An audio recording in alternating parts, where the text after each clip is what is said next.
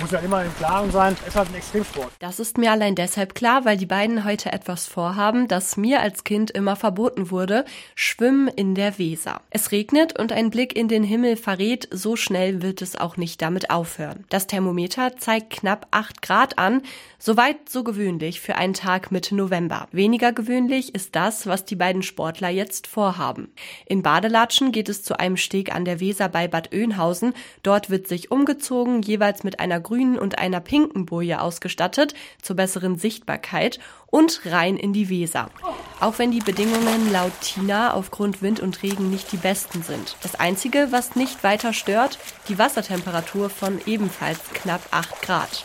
Als Eisschwimmer sind die beiden oft sogar bei unter 5 Grad unterwegs und wissen, was sie beachten müssen. Darf seine Kräfte nicht nur im Wasser verbrauchen. Dieses Aufwärmen hinterher ist halt ganz genauso anstrengend für den Körper. Nicht zu schnell wieder aufwärmen, da könnte man einen Afterdrop kriegen, wenn dann das kalte Blut zu schnell Richtung Herzen wieder strömt. Schwimmen in der Oberweser ist für die beiden mittlerweile ein Heimspiel. Die Oberweser geht ja von der Quelle bis nach Minden. Das sind 202 Kilometer und die haben wir komplett abgeschwommen. Im Endeffekt hat Tobias dann gesagt, letztes Jahr sind wir 42 Kilometer geschwommen. Das war das längste. Dieses Jahr müssen wir mehr schwimmen. Und hat dann eben von Großen Wieden nach Minden geplant. Das sind dann 50 Flusskilometer.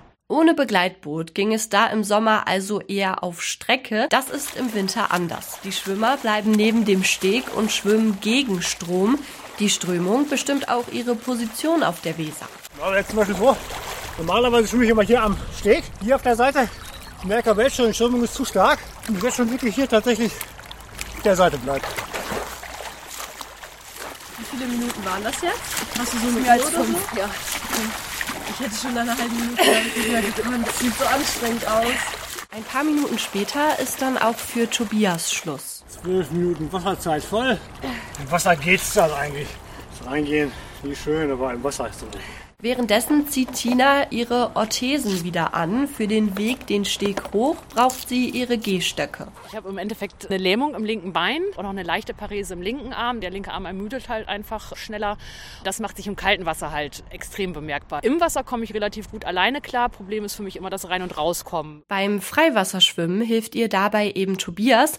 Die beiden sind ein gutes Team. Passt irgendwo. Wir wissen, wie wir schwimmen. Wenn der eine jetzt irgendwie ein Problem hat, das sieht man dann schon und das passt dann irgendwie. Ne? Ich kenne ja eure spezielle Geschichte, weiß dann vielleicht, worauf ich achten muss. Aber wie gesagt, ich bin da ein Teil nur dieser ganzen Trainingspartner. Nicht der größte, sag ich mal. Da gibt es andere sicherlich größere, sag ich mal. Ja. Das ist eben, glaube ich, das, was du gar nicht immer so siehst. Da hat er halt null Berührungsängste. Ich habe immer das Gefühl, es stört ihn wirklich überhaupt nicht, dass es da manchmal ein paar Dinge gibt, die einfach mit mir komplizierter sind. Das Ziel der wöchentlichen Wesertrainings?